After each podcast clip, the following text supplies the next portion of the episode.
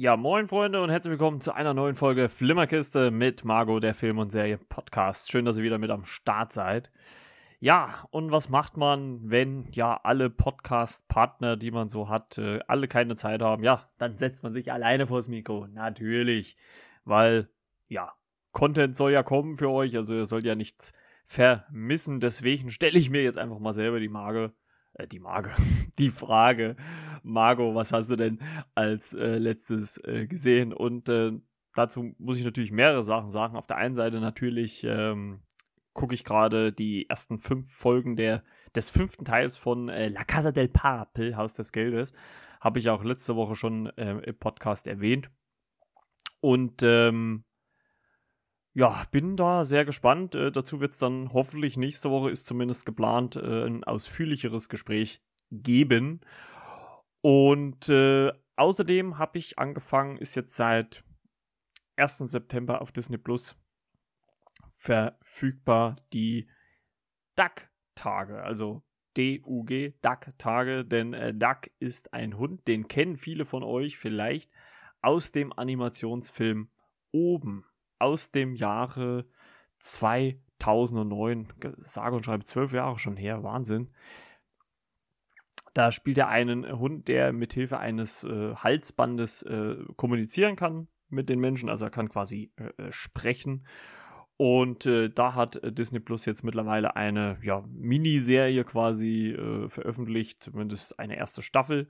Es sind fünf Folgen, wo es halt quasi darum geht, wie Doug in seinem neuen Zuhause zurechtkommt und dort äh, mit seinem Herrchen Karl, der ihn dort hütet, äh, ja, äh, allerlei Abenteuer äh, erlebt. Äh, ich glaube, die erste Folge bezieht sich auf den Gatten äh, von den beiden und das möchte ich einfach nur mal kurz erwähnen, weil ich oben mit einem der besten ja, ganz einfach äh, Pixar-Filme finde, den es äh, gibt. Und die Serie knüpft ja so ein bisschen daran an. Also man sieht äh, zu Beginn der ersten Folge so einen kleinen Rückblick, was halt so nach, nach quasi, äh, nach dem Ende von oben passiert ist. Fand ich ganz äh, charmant äh, gemacht. Und es ist auch sehr amüsant zu sehen, wie ja, äh, Karl und Doug äh, miteinander interagieren.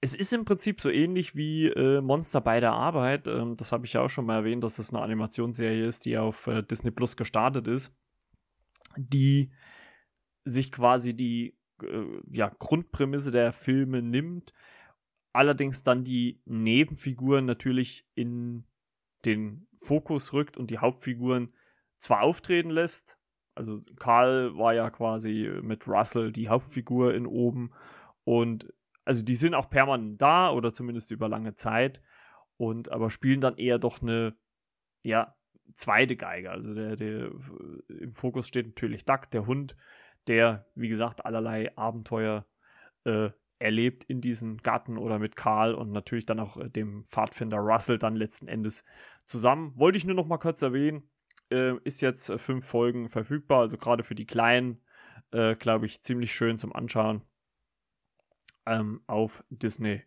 Plus. Und äh, deswegen von mir, weil ich ja auch ein großer Animationsfilm-Fan bin, eine Empfehlung. Guckt da auf jeden Fall mal rein. Fünf Folgen sind verfügbar. Ich denke mal, es werden auch über die Zeit noch mehr dazu kommen, weil animationstechnisch ist ja sowas immer relativ leicht umzusetzen. Ja, und äh, jetzt soll es natürlich über das Hauptthema gehen. Und es ist eigentlich so ein bisschen schade, dass ich äh, heute mal nicht mit jemand anders drüber reden kann, aber ich versuche es trotzdem so unterhaltungstechnisch gut äh, und möglich für euch äh, rüberzubringen. Ihr seid das ja auch so ein bisschen gewohnt. Ja, und jetzt soll es natürlich um das Hauptthema gehen, um Shang-Chi and the Legend of the Ten Rings. Ähm, und äh, ja, bevor ich natürlich so ein bisschen in die Details eingehe, wie gesagt, heute die Folge wird ein bisschen kürzer sein, ähm, werde ich versuchen, so ein bisschen die Geschichte so äh, zusammenzufassen. Ähm, in Shang-Chi and the Legend of the Ten Rings geht es um Shang-Chi, welcher nach dem Tod seiner Mutter von seinem Vater Wen Wu zu einem Attentäter ausgebildet wird. Ähm, als äh, Shang-Chi im Teenageralter seinen ersten Auftrag äh, alleine erfüllen soll, nutzt er allerdings die Chance, um zu fliehen.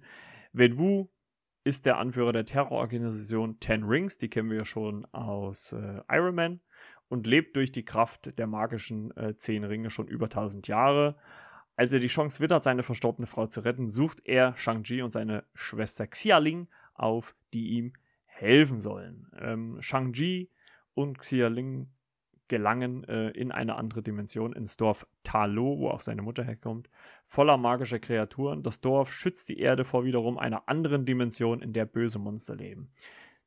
Der durch Trauer und dem Wahn verfallene Wenwu wird von diesem Moment, äh, von diesen Monstern beeinflusst, sodass er nicht seine Frau rettet, wie er denkt, sondern auf, auf und dran ist, äh, diese Monsterdimension freizusetzen. Ähm, und ja, äh, daraufhin äh, gibt es einen Kampf zwischen Shang-Chi und Wen Wu. Ja, also die Story ist gar nicht so komplex, wie man eigentlich denkt, ne? aber die, das sind ja die, die Marvel-Filme grundsätzlich äh, nicht so wirklich. Und ähm, ja, wie und was äh, fanden wir das äh, Ganze denn?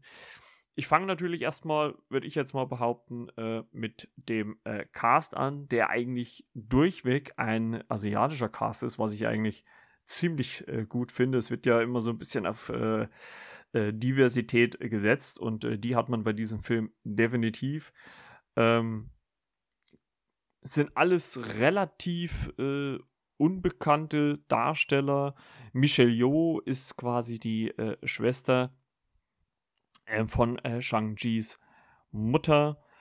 Ähm, bekannt ist noch äh, Aquafina, die spielt äh, Katie, die auch schon in ein paar Fernseh- und äh, Fernsehfilmen, Bad Neighbors hat sie zum Beispiel mitgespielt und äh, auch in Ocean's 8 war sie mit dabei.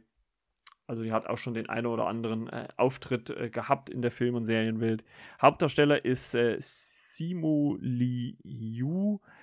Der hat eigentlich schon ein bisschen mehr auf der Liste. Er war zum Beispiel in äh, der Serie Taken äh, mit dabei. Orphan Black hat er mitgespielt. Und ja, noch Nikita, also das ist schon die älteren Sachen so ein bisschen. Fresh off the Boat äh, war er zu sehen. Also ja, ist jetzt wahrscheinlich nicht die größte Nummer, aber ähm, schon relativ äh, bekannt. Ähm, jetzt weiß ich natürlich nicht, ob das ein Spoiler ist, deswegen werde ich das, äh, diesen Cast ein bisschen später erst sagen. Ähm, wie fanden wir denn das Ganze? Ähm, wie gesagt, diese schauspielerische äh, Diversität fand ich ziemlich gut. Äh, es wurde sicher oft genug beschwert, dass das nicht der Fall war. War sehr schön, mal frische Gesichter zu sehen. Es ist ja und das muss man, glaube ich, mal so sagen, nach Black Widow so der erste richtige neue Marvel-Film, weil Black Widow ja schon eher so in, ja, muss man schon sagen, altbekannten Bahnen geschwommen ist. Und ähm, dieser jetzt, Shang-Chi, wirklich den Start, den reellen Start von Phase 4, zumindest im Kino, das muss man ja dazu sagen, im Serienbereich äh, geht es ja immer noch, geht es ja schon länger weiter, aber zumindest im Kino so den nächsten großen Step gemacht hat. Und ähm, ich habe mir extra äh, vermieden, bisher irgendwelche Rezensionen, irgendwelche äh, Wertungen durchzulesen. Also ich habe die immer, wenn die aufgeploppt sind, schnell ähm, weggemacht.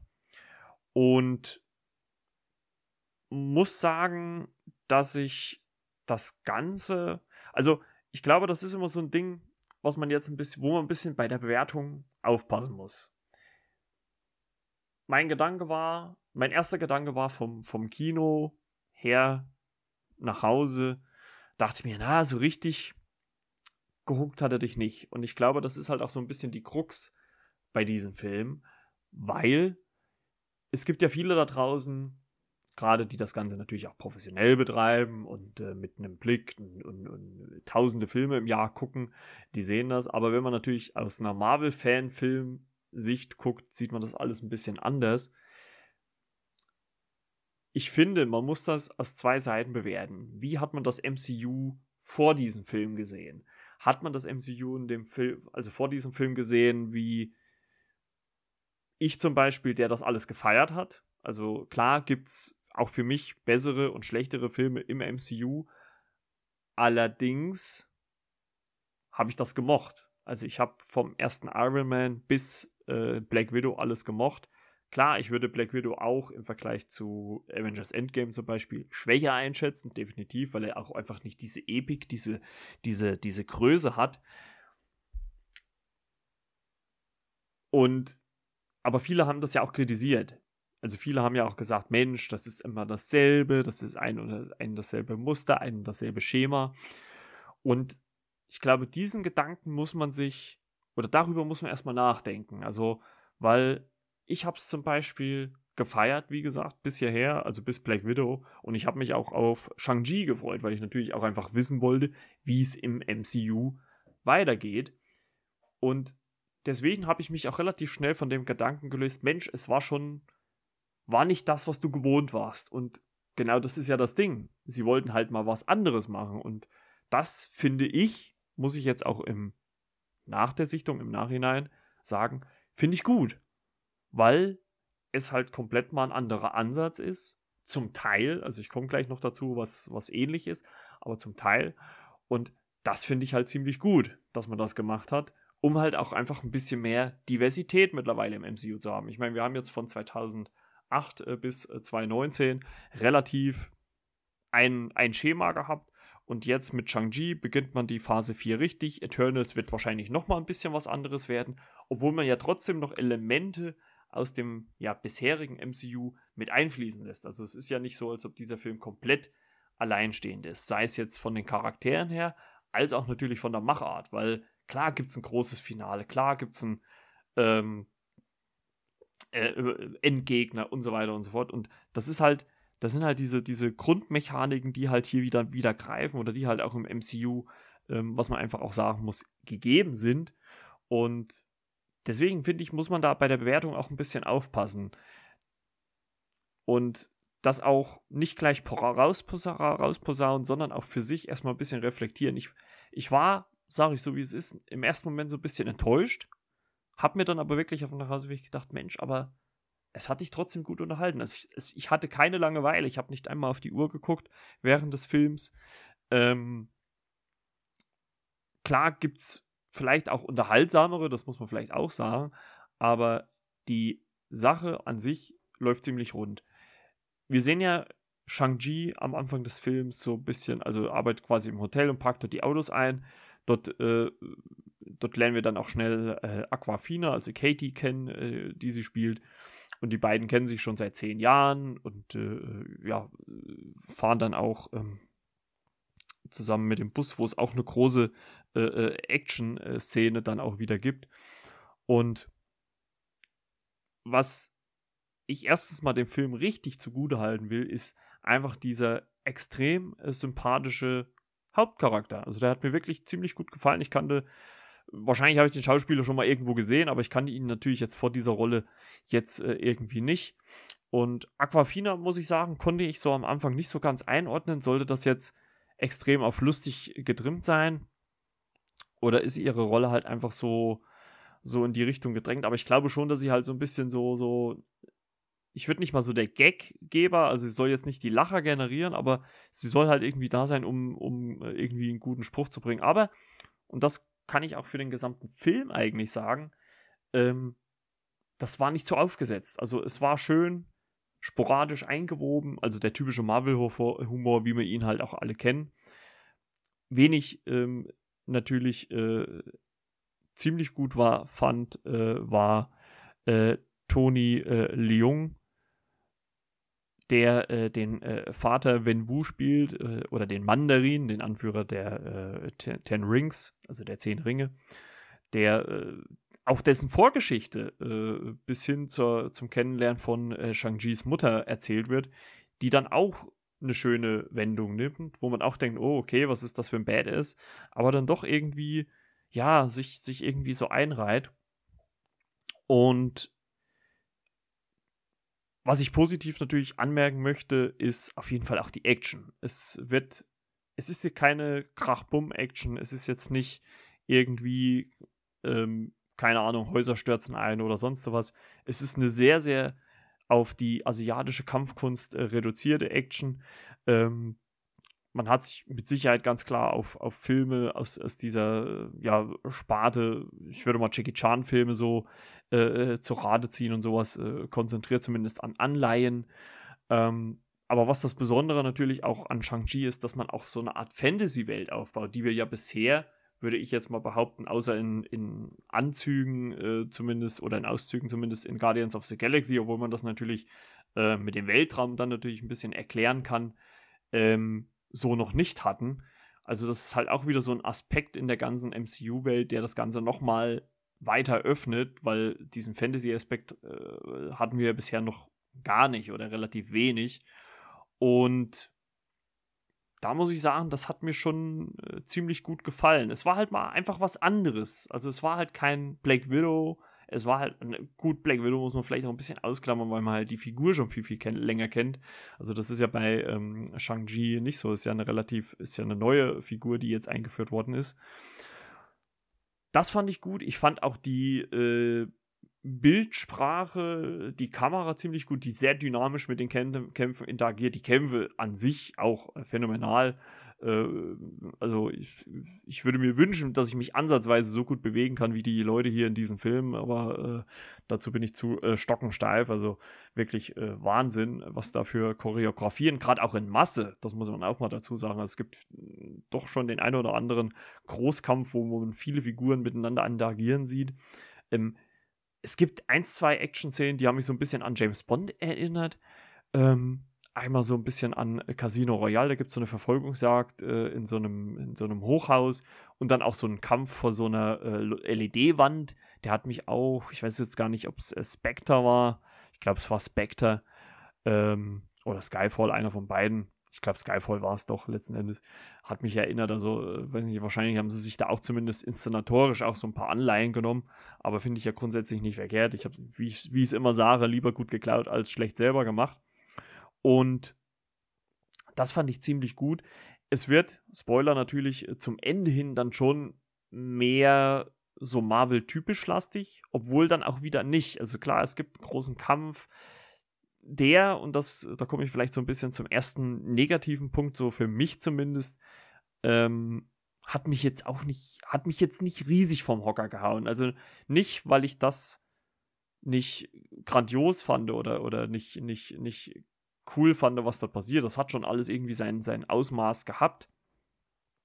Aber es hat mich halt irgendwie nicht so ähm, gehuckt und das könnte für mich auch an dem zweiten negativen Punkt äh, ja liegen, den ich so ein bisschen in den Film rein interpretieren möchte, ähm, dass sich die Figuren für meine Begriffe viel zu sehr oder viel zu schnell an dieses Fantasy-mäßige ähm, gewöhnt haben. Also das ging so schnell, es wurde nicht wirklich was hinter gefragt. Ähm, oder, oder bestaunt oder sowas. Das ging relativ schnell. Ja, wir sind da und alles klar und das funktioniert hier halt so und alles klar. Und da dachte ich mir schon, ja, okay, also man könnte ja zumindest auch mal kurz geblättet sein von diesen Bildern und Wesen, die man dort äh, sieht und äh, äh mit denen man da in Berührung kommt. Und das hat mich dann schon so ein bisschen äh, gewundert.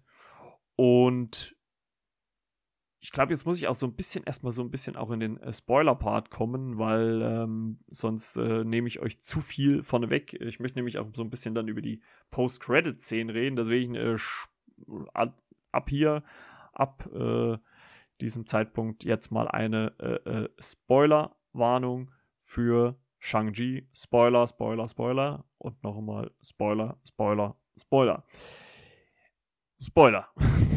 also, in Shang-Chi sehen wir auch wieder den aus äh, Iron Man bekannten äh, Trevor Slattery wieder.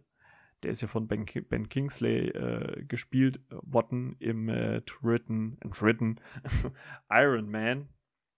Und äh, er hat ja da den Mandarin gespielt und diese Geschichte wird ja auch erzählt von Wen Wu selber also den tatsächlichen äh, Anführer der Zehn Ringe.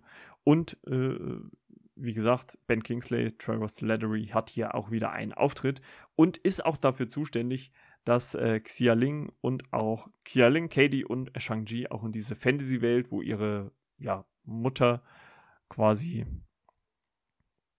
ähm, herkommt, ähm, dorthin kommt, von so einem Wesen, was keinen Kopf hat, fand ich auch ziemlich witzig. Das fiebst immer nur so komisch rum. Ähm, das fand ich ziemlich, ziemlich cool, also, oder süß zumindest. Ja, dass ähm, Ben Kingsley auftreten würde, ich glaube, das geisterte so als Gerücht rum. Äh, gerechnet habe ich jetzt ehrlich gesagt aber nicht damit, obwohl ähm, es gab ja so einen Shortfilm, wo er im Gefängnis war. Also er erzählt die Geschichte im Prinzip auch im Film und ähm, also man konnte schon so ein bisschen damit rechnen.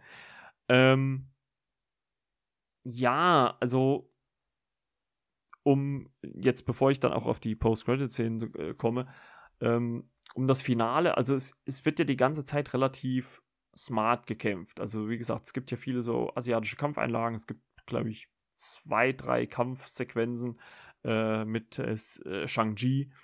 Ähm, die ich grundsätzlich ganz gut fand, also die ich wirklich gut fand, weil das halt wirklich ein anderer Ansatz war. Also er ist jetzt halt in dem Sinne einfach kein Superheld, also äh, er stellt sich halt einfach den, den, den Bösewichten und auch sein, seinem Vater Wen Wu, der ja die, die Kraft der zehn Ringe besitzt, die er, also Wen Wu quasi links und rechts am Arm hat, die auch aber, um die Kraft zu bündeln, an einen Arm äh, fixieren kann, ähm, stellt er sich auch gegenüber. Und das fand ich halt mal ziemlich erfrischend, dass wir hier nicht irgendwie einen, Roboter oder eine, eine, Ausrüstung oder irgendeinen hatten, sondern das ist halt auch, ähnlich wie halt auch Black Widow, die äh, natürlich auch eigentlich in dem Sinne ja nur ein normaler Mensch ist und sich gegen äh, diese Widrigkeiten zur Wehr sitzt. Und ähnlich ist es halt bei Shang-Chi auch, der einfach seine Rolle als ja, Anführer der Zehn Ringe oder als zumindest Sohn des Anführers der Zehn Ringe nicht äh, einnehmen möchte. Ähm, Und das fand ich eigentlich äh, ziemlich gut. Ich fand eigentlich die Motivation über weite Strecken von dem Vater Wenhu auch nachvollziehbar, obwohl man natürlich dann relativ schnell erfährt, was die Gründe dafür sind. Und es sind natürlich nicht diese tatsächlichen Gründe, dass die, die verstorbene Frau, ähm, Ehefrau äh, wirklich ähm, äh, ihn ruft, sondern dass es halt ein, eines der Monster, bösen Monster ist, die ja quasi durch seine Macht äh, der zehn Ringe äh, versuchen, in Freiheit zu kommen. Und da kommen wir halt auch, wie gesagt, ein bisschen zur Krux, weil in dem Finale ist es halt schon so eine CGI-Schlacht, wo halt Shang-Chi mit seiner Schwester Xia Ling auf den ähm, Drachen, also ja, es gibt Drachen, Fantasy-Wesen und so weiter, also schon ziemlich abgefahren, ähm, obwohl ich glaube, dass man das noch viel weiter hätte ausreizen können. Also man sieht das eigentlich immer nur so am Rande auf dem Weg zum Dorf. Und ja, ich glaube, bei Shang-Chi muss man ganz stark drauf setzen, wie die äh, Geschichte weitergeht, um auch dem Charakter noch ein bisschen mehr Tiefe zu geben, weil man erfährt zwar viel in Rückblenden, wie Shang-Chi zu Teil zu dem geworden ist, der er ist, aber ich finde, da ist noch so viel Luft dazwischen ähm, und, und was man, wo man das noch weiter ausbearbeiten könnte, aber ich gehe mal davon aus, dass da mindestens auch eine Trilogie entsteht, wie bei fast allen großen Marvel-Filmen. Und deswegen würde ich jetzt gar nicht mal so groß noch weiter auf den Inhalt äh, drauf eingehen, ähm, sondern jetzt zu den Post-Credit-Szenen kommen. Was sehen wir in den Post-Credit-Szenen? Nach dem ersten animierten Abspann, und bei uns sind wieder welche aus dem Kino gegangen, was ich grundsätzlich gar nicht nach äh, äh, verstehen kann, ähm, sehen wir, wie Wong